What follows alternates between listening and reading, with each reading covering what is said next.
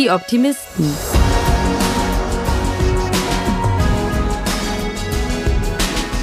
Der Podcast aus dem Eisele Verlag. Und damit herzlich willkommen zur siebten Folge von Die Optimisten, dem Podcast aus dem Eisele Verlag. Mein Name ist Jette und in diesem Podcast spreche ich mit Menschen, die mit viel Leidenschaft alles rund um Bücher machen. Dieses Mal habe ich mich mit Frank Menten in Hamburg getroffen. Er arbeitet dort in der Buchhandlung Stories, hat aber auch einen sehr erfolgreichen Instagram-Account, auf dem er Bücher rezensiert und war letztes Jahr Teil der Jury des Deutschen Buchpreises. Er hat also Einblick in viele verschiedene Felder und daher auch jede Menge zu erzählen.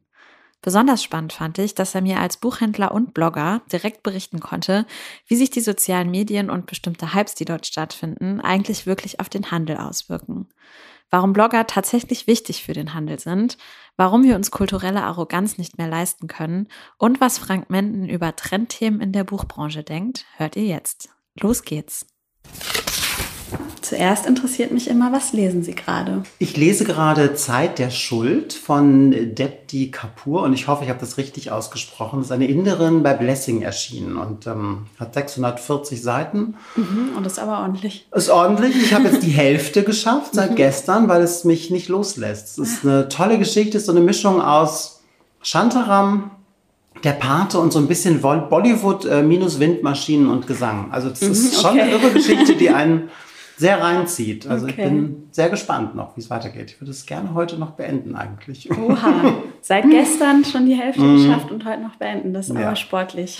ich lese sehr schnell, Gott sei Dank. Ja. Das ist irgendwie eine Gabe in diesem Beruf ja. und ein Glück auch. Ja, gibt es denn bei Ihnen überhaupt einen Unterschied zwischen dem beruflichen und dem privaten Lesen? Ehrlich gesagt nicht. Ja. Ich wünschte mir manchmal, das gäbe es tatsächlich, mhm. aber alles, was ich lese, wird im Kopf immer schon direkt verarbeitet. Ähm, Wem kann ich es empfehlen? Kann ich es posten irgendwo auf unserer mhm. Homepage oder bei Instagram oder kann ich es im Podcast verwerten? Also das sind irgendwie, das hat man immer im Kopf. Also ja. ich zumindest kann das gar nicht abstellen. Und wenn es mal ganz dringend wird, dass ich irgendwie merke, ich muss jetzt irgendwie mal runter von diesem beruflichen kommen, dann nehme ich ein vergriffenes Buch. Mhm. Weil damit kann ich ja nichts mehr machen. Okay, interessant. Gute Herangehensweise. Muss ich mich selber Muss man sich austricksen, ja. ja, verstehe. genau, wie sind Sie denn zu dem Beruf des Buchhändlers gekommen? Also die meisten machen ja wahrscheinlich klassisch eine Ausbildung. War das bei Ihnen auch so? Das war bei mir tatsächlich auch so, okay. ja. Hab ich, äh, 98 habe ich die abgeschlossen und mhm. das Lustige ist, dass ich bis 26 nicht so genau wusste, was ich machen sollte in meinem Leben. Irgendwie. Und meine Eltern hatten immer gesagt, bis 25 dürft ihr euch ausprobieren, mhm. aber dann wird was gemacht und das wird durchgezogen. Und so war es bei mir dann auch. Und jetzt im Nachhinein, meine Eltern haben sich beide im Luchterhand Verlag kennengelernt, die haben da beide Verlagskaufmann. Ah. Damals gab es den Beruf noch gar nicht. Mhm. Da hieß es Industriekaufmann, auch nicht Kauffrau, sondern nur Kaufmann. Mhm. Und da haben sich meine Eltern kennengelernt. Also von daher hat man das Gefühl, es wäre vorgezeichnet, aber war es eigentlich gar nicht. Okay.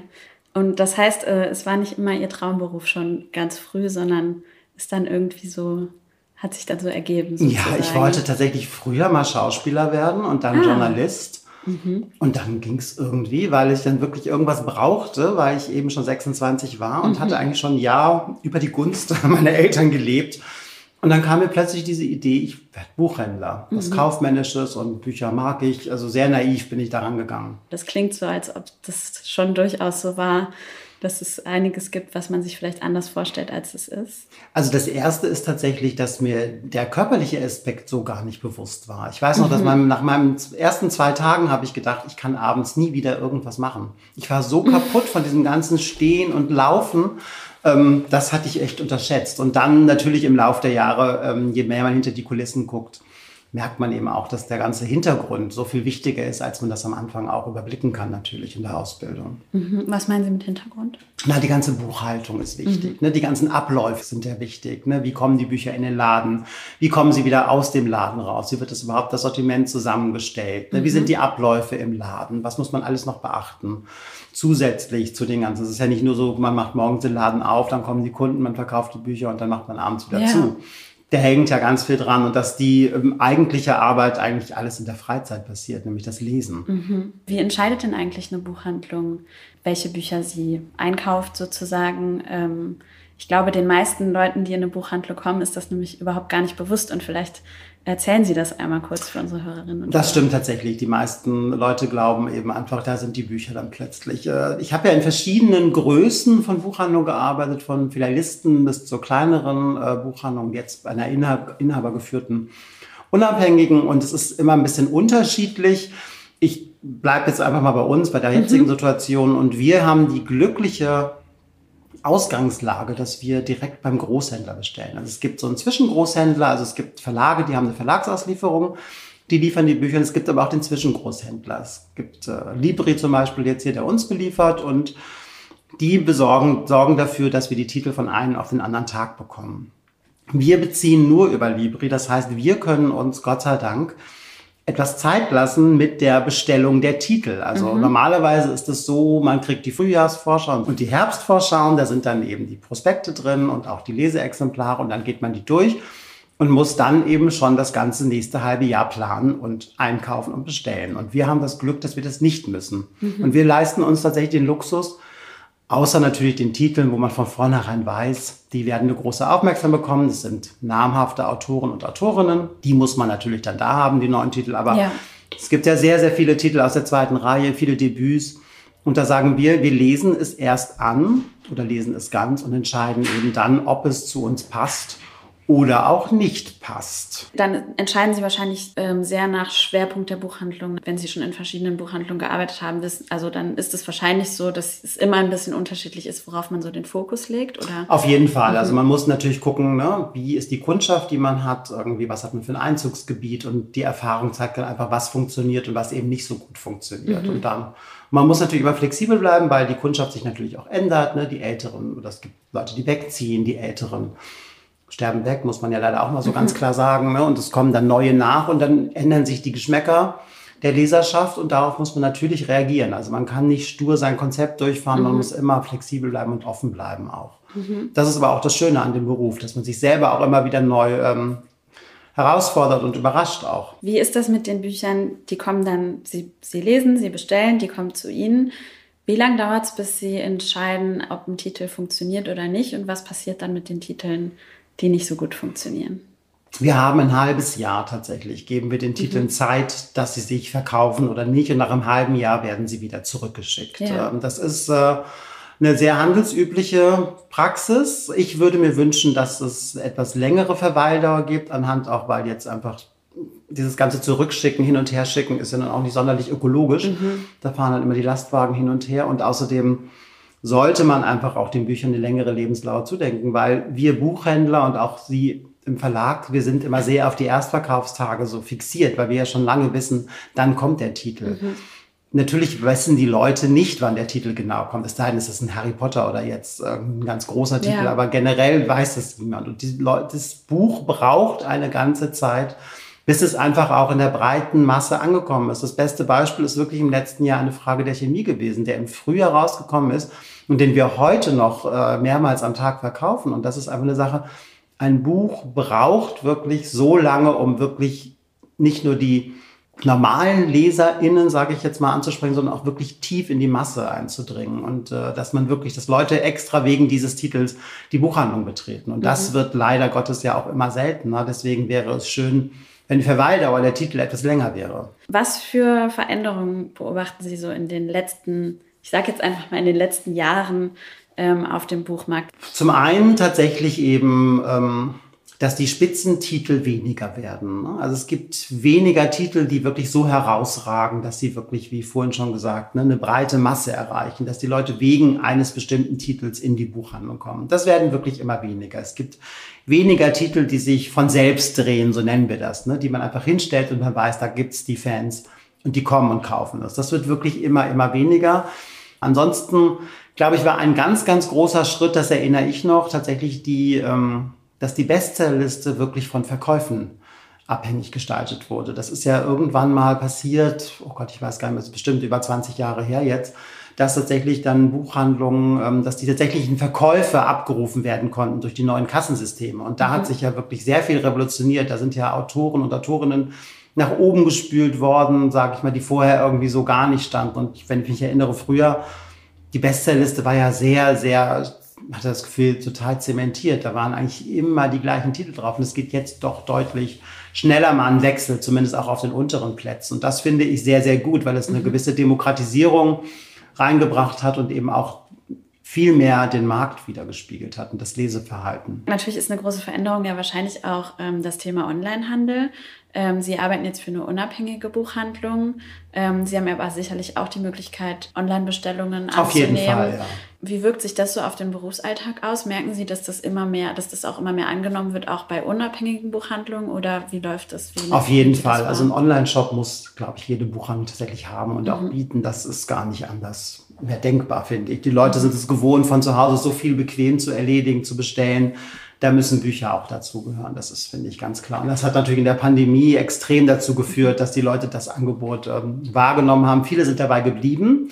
Viele bestellen aber auch online und dann zu uns in den Laden, was natürlich toll ist. Die kommen dann trotzdem zu uns und holen es ab. Also das ist schön und ich meine, man muss das selber, man recherchiert eben viel online. Das mache ich, das machen mhm. Sie, das machen alle. Und deswegen, warum nicht auch in der Buchhandlung vor Ort ähm, auf der Homepage stöbern und sich dann da inspirieren lassen und dann einfach, dann einfach den Klick machen man kann natürlich immer anrufen und eine Mail schreiben, aber natürlich ist es einfacher. Man macht einfach den Klick in den Warenkorb und lässt es sich entweder nach Hause schicken oder in die Buchhandlung zum Abholen, was natürlich auch sehr bequem ist. Da muss man nicht auf die Post warten und ja. Äh, hoffen, dass man zu Hause ist, wenn das ja. Buch dann kommt. Also ich habe das Gefühl, das ist irgendwie so sehr sehr doll so geworden, dass es bestimmte Trends gibt, wo man das Gefühl hat, alle Verlage haben das Gefühl, sie müssen jetzt was zu diesen Themen machen. War das schon immer so oder ist das auch eine Entwicklung, die vielleicht auch sogar durch Social Media und so den ganzen Austausch, der möglich ist, irgendwie erst kam? Es gab es eigentlich schon immer, muss ich sagen. Wobei natürlich jetzt, obwohl ich so lange in dem Beruf bin, ich auch nicht mehr so weit zurückerinnern kann. Ne? Man weiß ja oft die Titel vom letzten Jahr schon nicht mehr, weil so viel auf einen zukommt. Aber ja. man muss nur die Covergestaltung sich ins Auge rücken. Da gab, wenn es mal einen Titel gab, der enorm erfolgreich war, ich weiß noch im Krimi-Genre, am Anfang waren sie alle schwarz, die Krimis, dann hatte mal ein weißes Cover einen enormen Erfolg. Prompt waren alle weiß, die Cover mhm. ne, im Krimi-Bereich. Also Sowas gab es schon vorher. Und natürlich jetzt gibt es bestimmte Themen, da macht dann jeder Verlag was dazu. Und das ist so ein bisschen ermüdend natürlich, äh, aber andererseits auch völlig verständlich, weil wenn, ne, auch der Verlag will Umsatz machen und wenn man denkt, Mensch, da ist jetzt irgend das Thema wird jetzt gerade ähm, ganz groß irgendwie behandelt, dann natürlich wollen wir da auch einsteigen. Ne? Haben Sie dann, wenn Sie die Vorschau durchgehen, manchmal, dass, dass Sie denken, nee, aus Prinzip habe ich da äh, keinen Bock mehr drauf, weil das habe ich jetzt schon zehnmal gesehen? Ja, natürlich. Also das ist natürlich so. Aber andererseits, wer bin ich? Bin ich die Geschmackspolizei? Wenn ja. ich weiß irgendwie, also natürlich braucht man diese ganzen mehrbändigen Familiensagas jetzt, äh, also für uns sind die nur noch dann noch wichtig, wenn sie auch in Hamburg spielen, muss man jetzt mal ganz klar sagen. Mhm. Also der Rest ist dann nicht mehr so wichtig. Natürlich denke ich mir manchmal, okay, jetzt hat jeder Beruf so seine Trilogie bekommen, äh, wunderbar, Dankeschön. Ne? Aber das sind ja auch alles Trends, wo man weiß, die gehen auch wieder weg. Ne? Also ich meine, wir hatten äh, eine Zeit der großen historischen Romane und die sind auch wieder, jetzt haben wir die ganzen Familiensagas, die irgendwie extrem kommen. Auch das wird wieder vergehen. Ne? Also es sind ja immer Wellen, die kommen. Und natürlich steckt man die Forscher auch und denkt sich, oh, warum jetzt schon wieder? Und ich finde es toll, dass einfach mehr Frauen verlegt werden, mehr Autorinnen verlegt werden, dass es diverser wird in der Thematik, das finde ich super, dass äh, People of Color mehr äh, vorkommen. Das ist alles sehr, sehr äh, lobenswert, weil die Verlagswelt ja doch noch sehr weiß ist und auch sehr akademisch und auch doch etwas älter ja auch ist. Ne? Und das finde ich ganz wichtig, dass da einfach auch bisschen die Strukturen aufgebrochen werden. Mhm. Ja, ich hatte noch die Frage, was Sie sich für die, für die Buchbranche für eine Entwicklung wünschen werden. Ja, also die Themenvielfalt, mehr Mut zu Themen. Also der Buchpreis mhm. letztes Jahr hat ja auch gezeigt, es kann funktionieren, wirklich ein Thema, was nicht unbedingt massentauglich ist, äh, zumindest auszuzeichnen und auch nicht in so einem kleinen Verlag, dass der erscheinen muss, ne? in so einem kleinen Independent-Verlag, sondern durchaus in einem etwas größeren Verlag. Das funktioniert, also mehr Mut würde ich mir wünschen bei den Verlagen auch zu bestimmten Themen. Ich würde mir wünschen, wie gesagt, dass die Strukturen ein bisschen aufbrechen, dass mehr jüngere Leute in den Verlagen auch äh, das Sagen haben und nicht letztendlich bleibt ja doch die obere Riege die bleibt eben wie sie ist. Das wünsche ich mir. Dann wünsche ich mir natürlich auch äh, für die ganze Branche, dass die Energiepreise wieder etwas rückgängig werden und auch die Papierpreise, weil das alles äh, führt dafür, dass man wieder etwas freier auch arbeiten kann und planen, kalkulieren kann. Die Auflagenkalkulation ist ja sicherlich enorm schwierig geworden jetzt. Und da hängt ja dann immer die Lieferbarkeit auch wieder dran. Also es ist ja so ein Rattenschwanz, der da dran hängt, der sehr, sehr wichtig ist, weil die Leute es mittlerweile gewohnt sind, eins auf den anderen Tag alles mhm. zu bekommen. Und wenn man dann sagen muss, hm, ist leider nicht lieferbar, dann gibt es sehr, sehr viel ähm, unfrohe Stimmen, sage ich jetzt mal etwas äh, euphemistisch. Und dann wird gerne auf den großen Online-Händler zurückgegriffen, die ja meistens äh, lieferbar sind, weil die einfach enorme Mengen am Lager mhm. haben. Wie ist als Buchhandlung so der Kontakt zu den Verlagen? Zum Beispiel, also gerade wir als unabhängiger Verlag, also uns ist natürlich total wichtig, einen, gute, einen guten Draht zu den Buchhändlern und Buchhändlerinnen zu haben. Und dann kommen eben auch solche Sachen zustande wie jetzt in unserer Vorschau, dass wir da eben Blurbs von den ähm, Buchhändlern bekommen haben. Bekommen Sie solche Anfragen viel und wie entscheiden Sie da, ob Sie sowas machen?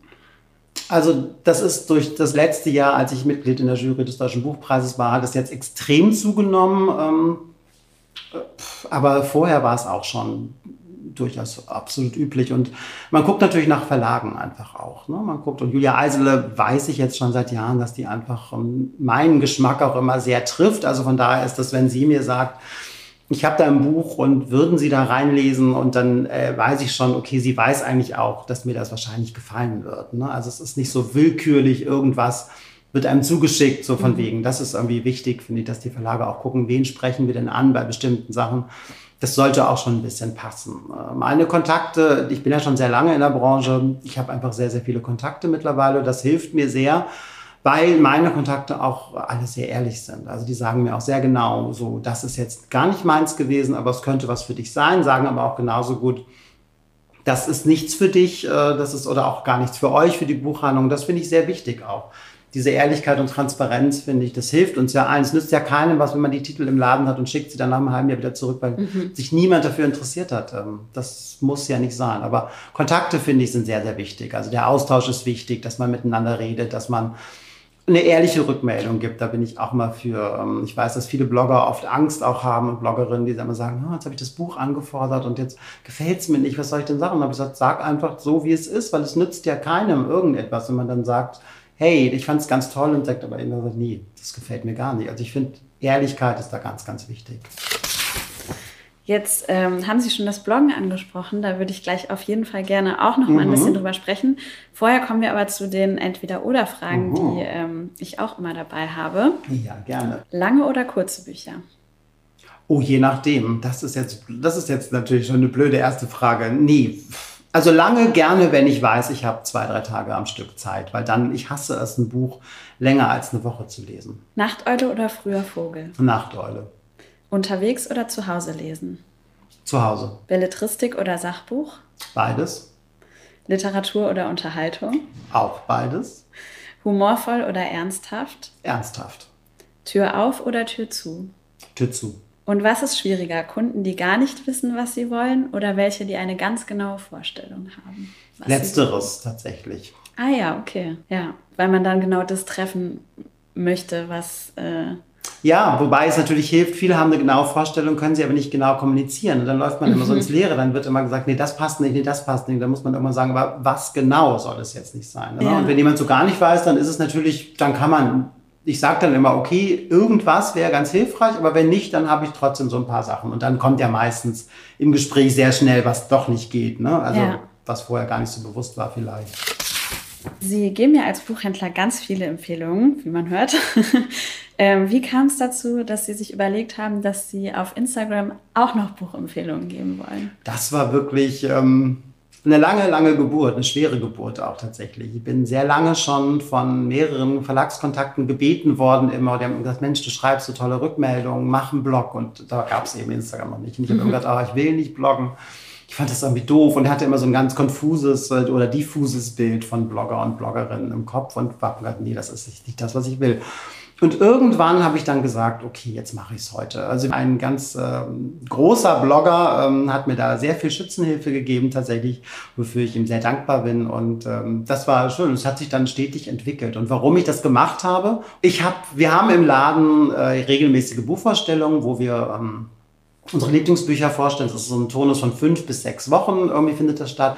Trotzdem habe ich ja immer noch mehr gelesen, was aber so keinen Platz fand. Oder es gibt eben Bücher, die eignen sich nicht vor 80 Leuten vorzustellen. Die kann man besser persönlich vorstellen. So kam es, dass ich eben dachte, ich kann hier nochmal meine persönlichen Sachen irgendwie präsentieren und den Leuten empfehlen. Und das Schöne ist, dass mir viele meiner KundInnen folgen und das dann auch sich verkauft. Also das kann mhm. ich ja selber genau sehen im Laden. Und ich merke immer, wenn ich was gepostet habe, dann gehen da 10, 15 Stück von weg und das finde ich natürlich äh, toll, weil das ist auch mit natürlich ein Grund, warum ich das auch mache, weil ich natürlich möchte, dass die schon ein großes Sendungsbewusstsein habe, dass die Leute auch das äh, dann noch wahrnehmen, was ich sonst noch so lese. Ich habe vor kurzem ein Interview mit Elke Heinreich aufgenommen, mhm. die auch äh, neuerdings bei Instagram ist.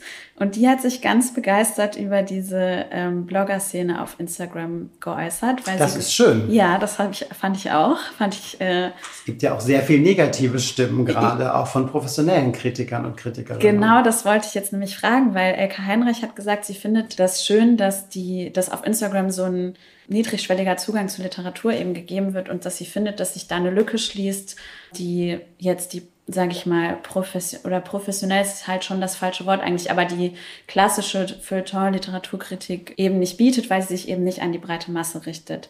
Wie sehen Sie das? Sehen Sie das, das Bloggen und Instagram in einer Art Konkurrenz zur klassischen Literaturkritik oder wie ist so Ihre Haltung dazu? Ja, das, ich habe diese negativen Stimmen nie so begriffen, weil es, man sollte es einfach als Bereicherung nehmen. Ne? Also der Ansatz von Blogger und Bloggerinnen ist ja wirklich, das zu den Leser und Leserinnen zu bringen. Und das ist, wie Elke Heinrich so schön sagt, auch wirklich niedrigschwellig. Und das ist wichtig, weil Wer greift heute noch zur FAZ, zur Süddeutschen und äh, zu Zeitungen generell sowieso und liest dann die Kritiken und oft spiegelt das eben einfach auch nicht das wider, was tatsächlich ähm, gelesen wird oder was in den Buchhandlungen gefragt wird. Und ich finde, da kann man sich so eine gewisse Art der kulturellen Arroganz auch mittlerweile gar nicht mehr leisten. Ich finde, das geht nicht. Und man sollte die Leute dort abholen, wo sie auch sind.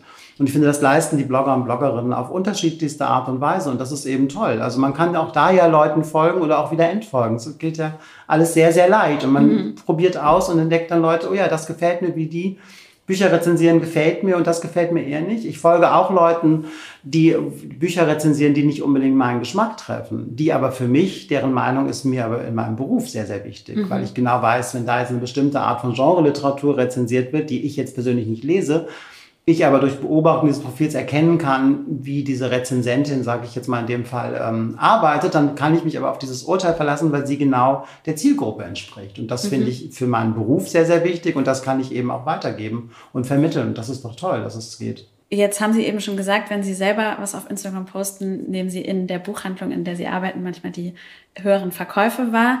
Wie ist denn das generell? Also Sie, Sie haben ja jetzt einen guten Einblick in beide Seiten, in dem, was auf Instagram passiert mhm. und was in den Buchhandlungen passiert.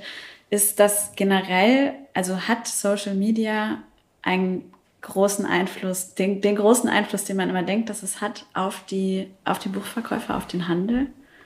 Das kann ich jetzt natürlich immer nur so von meiner Sichtweise aus sagen. Ich finde zum größten Teil tatsächlich nein, muss ich ganz ehrlich sagen. Also vieles, was auf Instagram wahnsinnig groß gefeiert wird und einen wahnsinnigen Hype, sage ich jetzt mal, einen Wirbel um bestimmte Titel auslöst, schlägt sich nicht oder kaum nieder. Das finde ich dann immer sehr, sehr spannend zu beobachten. Ich habe am Anfang auch ähm, gedacht, Mensch, das muss man alles dann da haben und dem ist nicht so. Obwohl wir nun schon wirklich eine Kundschaft haben, die sehr Social Media affin ist, mhm. sage ich mal. Und es kommen ja auch immer junge Leute nach, die das mehr noch ähm, intensiv verfolgen. Aber tatsächlich finde ich, ist es oft so, dass ich dann denke, hm, Zumindest bei uns jetzt nicht. Mhm. Es kommt aber sicherlich auch auf die Art von Titel an. Ich glaube, es gibt Titel, die bringen dann doch Leute in, zu den Filialisten. Das könnte ich mir zum Beispiel gut vorstellen, je nachdem, was es auch ist.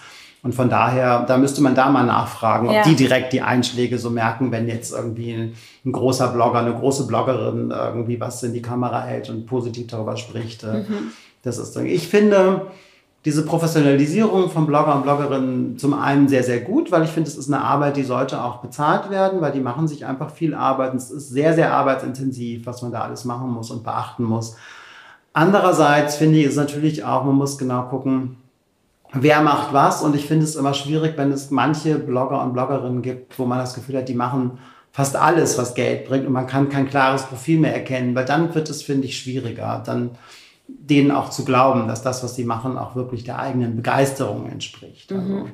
Sie haben gerade gesagt, ähm, bei manchen Hypes, die man auf Instagram sieht, die schlagen sich nicht so im Handel wieder. Sprechen Sie da von Hypes, die quasi organisch manchmal zustande kommen oder von Hypes, die bewusst von Verlagen versucht werden, durch Kooperationen und irgendwie breites Streuen von Rezensionsexemplaren, also dass, dass die Verlage da auch versuchen, das so ein bisschen hervorzurufen und das nicht so gut funktioniert. Letzteres tatsächlich mhm. eher, weil ich finde, man merkt das schon bei vielen Titeln, ähm, da steht ja auch dann immer, also man kennzeichnet das ja, wenn man fair ist, auch, ne? also sowieso bezahlte Kooperationen sowieso sind gekennzeichnet, aber auch wenn man das, wenn man das Leseexemplar bekommt. Und ich als Buchhändler weiß ja auch genau, was als Leseexemplar verschickt wurde und weiß dann eben auch genau, das ist der RT und dann sieht man an dem Tag dann eben plötzlich 10, 20 Rezensionen zum Titel und dann weiß man, okay, das ist jetzt auch, also es ist für mich auch ein bisschen anstrengend, weil der Feed dann irgendwie sehr gleichförmig wird. Mhm. Ne? Also anders ist natürlich bei Titeln, die so organisch dann funktionieren, aber dann ist es eben nicht alles an einem Tag. Ne? Also ja. natürlich funktioniert dieser an einem Tag Flut nur bei Sachen, die als Leseexemplar vorher verschickt werden, wo eben steht, hier ist der ET und bitte nicht vorher und dann geht es an dem Tag los. Aber das merkt man immer sehr genau, eigentlich, wenn man das aufmerksam verfolgt, was mhm. eher so ein bisschen gesteuert ist und was sich organisch entwickelt.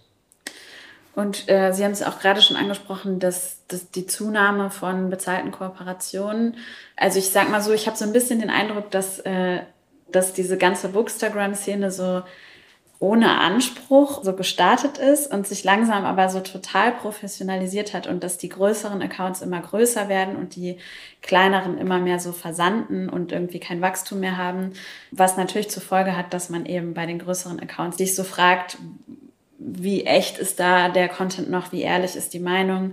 Wie sehen Sie da so ein bisschen die, die Zukunft? Also wird es einfach immer so weitergehen und sich immer weiter professionalisieren oder wird es da vielleicht nochmal so einen Umschwung geben? Ich glaube, es wird einfach einen Umschwung geben, weil sich immer die, auch das, das Medium ändert sich ja auch. meine, am Anfang war es Facebook, war es der Blog, dann mhm. war es Facebook, jetzt ist es Instagram, aber eigentlich kommt jetzt BookTok, ne? also TikTok mhm. ist jetzt gerade am Vor. Also, und dann wird es wieder was anderes geben. Also ich glaube, das ist ein ständiger Wandel und da muss man eben gucken, wie weit geht man mit. Ich finde, dass die professionellen Blogger und Bloggerinnen, die auch sehr viel bezahlte Sachen machen, aufpassen müssen, dass sie nicht so ein Gemischtwarenladen werden, mhm. sondern dass sie wirklich dann ihr Profil dadurch eigentlich schärfen sollten und nicht, dass man das Gefühl hat, die machen jetzt alles, was Hauptsache es gibt Geld. Und das finde ich schade und das sieht man ja auch bei manchen Accounts und dann finde ich das sehr, sehr schade, weil es so verwässert und auch dann, glaube ich, der Marke nicht gut tut ja. und auch den Titeln nicht gut tut, die dann ähm, da besprochen werden. Ja. Ja, ich finde das interessant. Also ich bin mal gespannt, wie sich das entwickeln wird, weil natürlich auch wir als Verlag wir haben ja jetzt keine große Marketingabteilung oder so. Und wir stellen uns natürlich auch diese Fragen, eine be große bezahlte Kooperation, bringt die uns wirklich was oder schneiden wir uns damit am Ende ins eigene Fleisch, weil es dann vielleicht nicht mehr die Glaubhaftigkeit oder die Glaubwürdigkeit hat, die es hätte, wenn es organisch irgendwie wächst und wir und mehrere kleinere Accounts uns rezensieren, dafür aber freiwillig sozusagen mhm.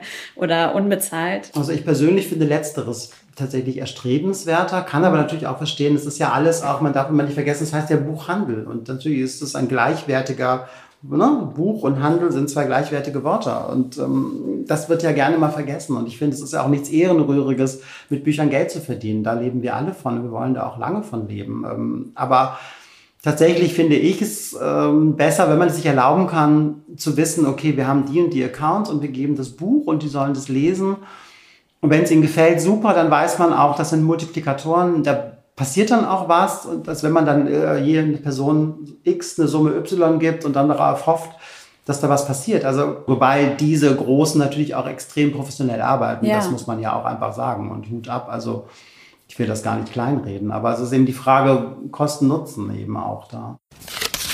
Als letztes interessiert mich immer noch, angelehnt an den Titel unseres Podcasts, was stimmt Sie optimistisch? Dass es immer noch jedes Jahr viele gute Bücher gibt. Das macht mich optimistisch, dass ich immer noch Lust habe, obwohl ich das schon so lange mache, dass ich immer noch Lust habe auf neue Bücher und es immer wieder gelingt, mich auch zu begeistern und zu erfreuen an den Büchern und ich diese Begeisterung dann weitergeben kann und das äh, stimmt mich optimistisch, dass ich keine Müdigkeit habe und ich denke nun einfach so vermessen, wenn ich die nicht habe, dann wird sie auch, äh, werden auch andere Leser und Leserinnen sie nicht haben. Und das finde ich ist eine sehr, sehr schöne Sache.